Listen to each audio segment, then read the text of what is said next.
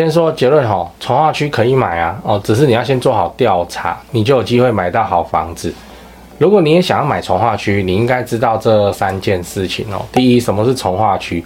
从化区就是政府为了改善都市环境哦，将原本土地完全推翻翻新啊，重新规划区域，它的环境会整洁很多，路比较大条哦，那房价也会相对于蛋黄区比较便宜。那第二，从化区的类型哈，从化区又可以分成市区内的重划区跟那个市区边缘型跟独立新市镇。离都市越远哦，它就越仰赖政府的资源倾斜，比方说旁边要盖科学园区之类。哦，第三，买重划区要注意什么？哦，购买重划区的时候要注意三大指标，就第一个有没有政府单位入驻？哦，重大公共工程建设有哪些？以及量贩店的入驻情况，这三点都可以帮你判断这个从化区的发展潜力。如果你想知道更多买从化区的技巧，记得关注加爱心，以后分享更多给你。我们在上一次影片聊了吼，法拍屋能不能买？如果你还没看的话，你可以看一下哦。那今天我们要来聊的是买从化区好不好？哦，关于这个问题哈，有三件事情分享。第一件事情哦，什么是从化区？哦，那从化区其实就是政府为了改善都市环境做出的一种土地使用规划。在这种规则底下，哦，原本的农地乱七八糟的地籍图哈，都被弄得整整齐齐的街道，哦，拉路灯这样很大条很漂亮。好，那。这个区域的建筑、交通、绿地啊，都会按规划来执行，因此重划区环境哦，这舒服啦哦，至少马路就不会像以前那弯弯绕绕哦，那不会说上下班时间哦，就是小路塞车塞得要死。但重划区有它的缺点，尤其是新规划的区域哦，那初期啊，重化区的生活机能啊，可能会比较不完善。应该不是比较，是非常不完善哦。例如附近根本就没有什么店家跟餐厅，你要叫外送还没什么选择哦。那甚至公车站都不多哦。你想要去个 Seven，走路可能要走个二十分钟以上。这种问题啊，就只能慢慢等哦。等基础建设起来，人流进来哦，那附近商店才会开始开，才会开始热闹。那当然啦、在没有机能的时候便宜嘛。那等到机能都热闹起来了之后，它就贵了哦。那从化区的人投资也是投资这个东西。第二个事情哦，从化区的类型哦，如果根据从化区跟市区的相对位置，那简单就可以分成三大类。第一个市区里面哦，第二市区边缘跟第三独立新市镇哦。那市区内部的从化区通常发展就非常的快，哎，它本来就在市区范围蛋黄区里面，所以它的生活机能都很好啊，房价就很高哦。最贵的从化区是这种从化区，比方说奇岩从化区哦，那么小，可是它就。就就早就是台北市啦，蛋黄区啦，哦，那市区边缘型的从化区哈，就需要一段时间慢慢向外扩散，啊，初期可能缺乏足够的交公共交通啊跟商业设施，但是随着时间的发展哦，这些功能都会逐渐的完善，像新庄副都心，你看一下新那个商办 shopping mall 什么的都开起来了，然后再是独立新市镇的重化区哦，就是天高皇帝远的自己独立在那边哦。它就完全依赖政府的政策跟建设。哦，那你买这边就要看政府支持的力道到哪边，买得好，房价真一飞冲天哦。那如果政府没有特别推哦，那基础现在可能十年、二十年都盖不完。哦。盖不完的例子，比方说淡海新市镇，对不对？那个那个八里大桥讲多久了？到到现在还没有，还不热闹这样哦。有啊，比以前热闹很多，但是还不是它当初规划预计要发展的样子哦哦。那规划的很 OK 的。表现很好了，就比方说青埔哦，当初就是一个鸟地方哈，然后高铁给它拉下去，然后华泰名品城开下去，那附近什么 IKEA 什么都慢慢都开起来，哎，人流就变多，变多的时候它自然就贵起来了。那第三件事情，买从化区要注意什么？哦，接下来我们就来讨论说，选择从化区的时候大概要注意什么东西哈？三个指标啦，首先是政府单位的进驻时间哦。那最好查一下政府单位有没有要进驻这个地方，例如新庄副都心在盖的时候，哦，是说那个国家电影文化中心文化部啊，都直接给它移过去，这代表是稳定的工作人口哦，而且一次好几百人，那这个就是政府要发展这边的指标。哦，那再来就是注意一下公共建设的规划有哪些，例如有没有盖新的学校哦，有没有盖公园哦，活动中心的运动中心等等。那最后是我们之前有提过量贩店入驻，就全联啊。哦，全联跟家乐福有没有在这里开？然后它的便利商店多不多？这都是很好的观察点。一个从化区吼，那个先压一间全联，那应该是没有什么大问题哦。如果一个从化区哦连全联都没有，那就比较危险哦。那这些全年真的是一个指标，我之前有一支影片专门在讲这个哦。那你也可以开车多绕两圈啊，看一下附近的发展怎么样哦。那等如果你发现哈，我们刚才提到这些机构越多，那就代表这个从化区哦未来的潜力越高。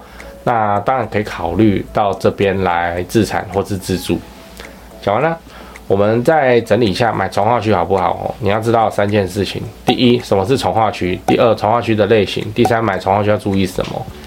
讲八卦哦，讲八卦，就是现在大家都知道哦，从化区的第一案就是财富密码哦，财富密码。你你第一案哦，鸟不生蛋当然没关系，第一案应该买下去都会赚钱哦。但现在啊，反而出现一些不稳定的迹象哦，哎，市场。也越来越偏向青睐这个围绕都更的房子哦，像新庄温仔郡哦，第一案就开到六十三了呢，那就变成说我真的很怀疑，第一案你就开这个价格，那你该买下去，这是第一案啊，那之后还会再往上抬吗？往上抬的话，不会速度很慢，然后价差很小嘛？